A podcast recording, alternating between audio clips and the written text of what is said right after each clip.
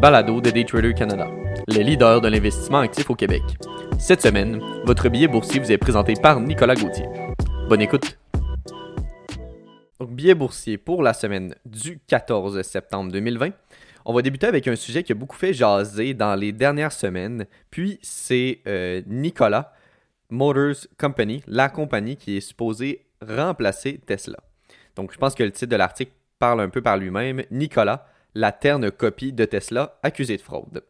Donc, les actions de Nicolas se sont remises de leur perte matinale lundi, alors que la start-up de véhicules électriques contestait les allégations de fraude formulées la semaine dernière par la société d'analystes spécialisés dans la vente à découvert Edinburgh Research. Dans un communiqué publié lundi, l'entreprise de véhicules électriques a déclaré qu'il y avait des dizaines d'allégations inexactes dans le rapport. Or, Nicolas n'a pas contesté l'une des affirmations les plus importantes de Hindenburg, avoir mis en scène une vidéo montrant un camion qui semblait être fonctionnel, mais ne l'était pas. Les accusations faites par Hindenburg sont entre autres que le camion, le Nicolas II, avait été remorqué au sommet d'une colline sur un tronçon de route éloigné et l'entreprise l'avait simplement filmé en train de descendre la colline. Il a ensuite été utilisé dans une vidéo qui, selon Nicolas, avait été créée par un tiers dans lequel le camion semblait se déplacer par sa propre propulsion sur des routes plates. Le vidéo mensongère était l'une des nombreuses accusations faites dans le rapport de la société intitulé Nicolas, comment parer un océan de mensonges dans un partenariat avec le plus grand constructeur automobile d'Amérique. D'ailleurs, les accusations sont survenues quelques jours après que GM a déclaré qu'elle prenait une participation de 11% dans Nicolas. Le fabricant américain a déclaré qu'il prévoyait de produire la camionnette électrique à batterie de Nicolas, le Badger, d'ici la fin de 2022. Finalement, Edinburgh a accusé le fondateur de Nicolas, Trevor Milton, d'avoir fait de fausses déclarations sur la technologie de la société, afin de se développer et de nouer des partenariats avec des constructeurs automobiles. Naturellement, Nicolas a rejeté ces affirmations, qualifiant le rapport de travail à succès pour le profit des ventes à découvert, motivé par la cupidité. La société a déclaré qu'elle avait contacté et informé la Securities and Exchange Commission, les gendarmes de la bourse américaine, de ses préoccupations concernant le rapport Edinburgh. Ils ont également retenu les services d'un cabinet d'avocats concernant d'éventuelles poursuites judiciaires. Ce qui est assez euh, ironique dans cette situation-là, c'est que ce qu'on a appris également cette semaine, c'est que la, Securities and Exchange Commission ouvrait une enquête sur l'entreprise même, sur Nicolas, et non sur Edinburgh. En somme, d'un point de vue graphique, le titre est sans aucun doute très volatile. Si vous ouvrez un, graphique de Nicolas, vous allez vous en rendre compte assez vite. Étant actuellement dans un genre de triangle descendant, il serait intéressant de suivre les développements de cette histoire. Enfin, pour ceux qui désiraient investir dans ce titre sur un horizon plus long terme, nous vous invitons à faire vos devoirs et de rester à l'affût des développements de cette histoire qui auront sans doute un impact majeur sur le titre. Ensuite, passons à un rebondissement dans la bataille entre TikTok et Donald Trump. Donc Oracle est apparu dimanche soir en tant que vainqueur surprise de l'entente avec TikTok contre Microsoft. Cet accord avec Oracle découle principalement d'une nouvelle proposition qui aurait été faite au gouvernement américain.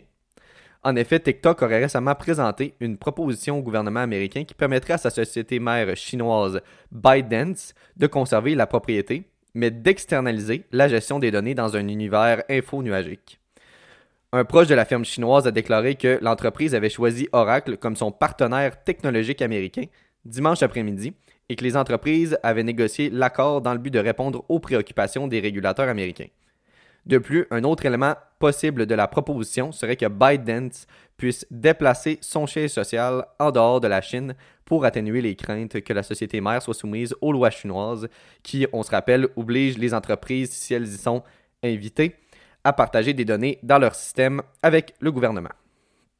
D'ailleurs, le secrétaire au Trésor américain Stephen Munchin et le secrétaire au commerce américain Wilbur Ross se sont exprimés à la fin de la semaine dernière, réitérant qu'ils sont prêts à entendre l'offre, a déclaré un haut responsable de l'administration. En somme, les dirigeants d'Oracle ayant des liens, étroits avec le président américain pourraient être bien placés pour répondre aux attentes de la Maison-Blanche après que M. Trump ait joué un rôle actif en soulevant des préoccupations concernant TikTok. L'accord impliquerait probablement Oracle, un géant des logiciels d'entreprise mieux connu pour vendre des technologies de base de données aux entreprises pour les aider à gérer leurs opérations, en prenant une participation dans l'entreprise, a déclaré l'un des proches du dossier. Enfin, d'un point de vue négociation active, Oracle semble très sensible aux péripéties tel que le démontre le graphique dans le billet. Ainsi, il peut être un titre à ajouter sur votre liste de surveillance. Puis, terminons maintenant avec qu'est-ce que la journée des quatre sorcières. La journée des quatre sorcières, c'est une journée où l'expiration simultanée des options sur action, des contrats à terme sur action, des contrats à terme sur indice boursier et des contrats d'options sur indice boursier se produit en simultané le même jour. Cela se produit quatre fois par an, soit le troisième vendredi de mars, juin, septembre et décembre. En effet, les contrats à terme et contrats d'option, contrairement à une action, ont une date d'expiration. De ce fait, des paris importants ont été placés sur ces marchés.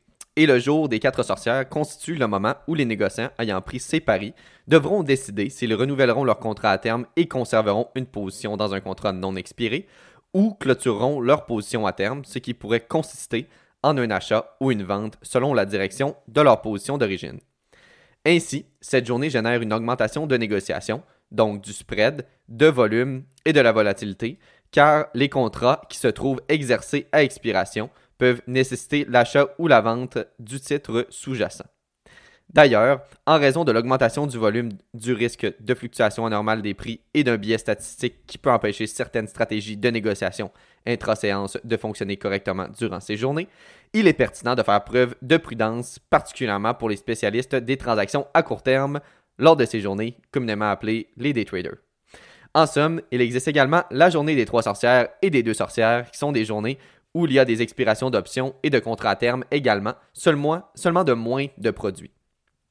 Par exemple, la journée des deux sorcières se produit normalement le troisième vendredi de chaque mois, sauf en mars, juin, septembre et décembre.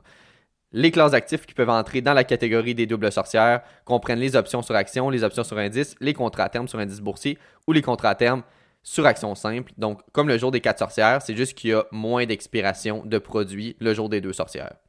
Naturellement, plus il y a de produits qui expirent la même journée, plus il y a de possibilités de vivre une hausse de volatilité. Merci beaucoup d'avoir écouté le billet de cette semaine. C'était Nicolas Gauthier pour le billet boursier de Daytrader Canada.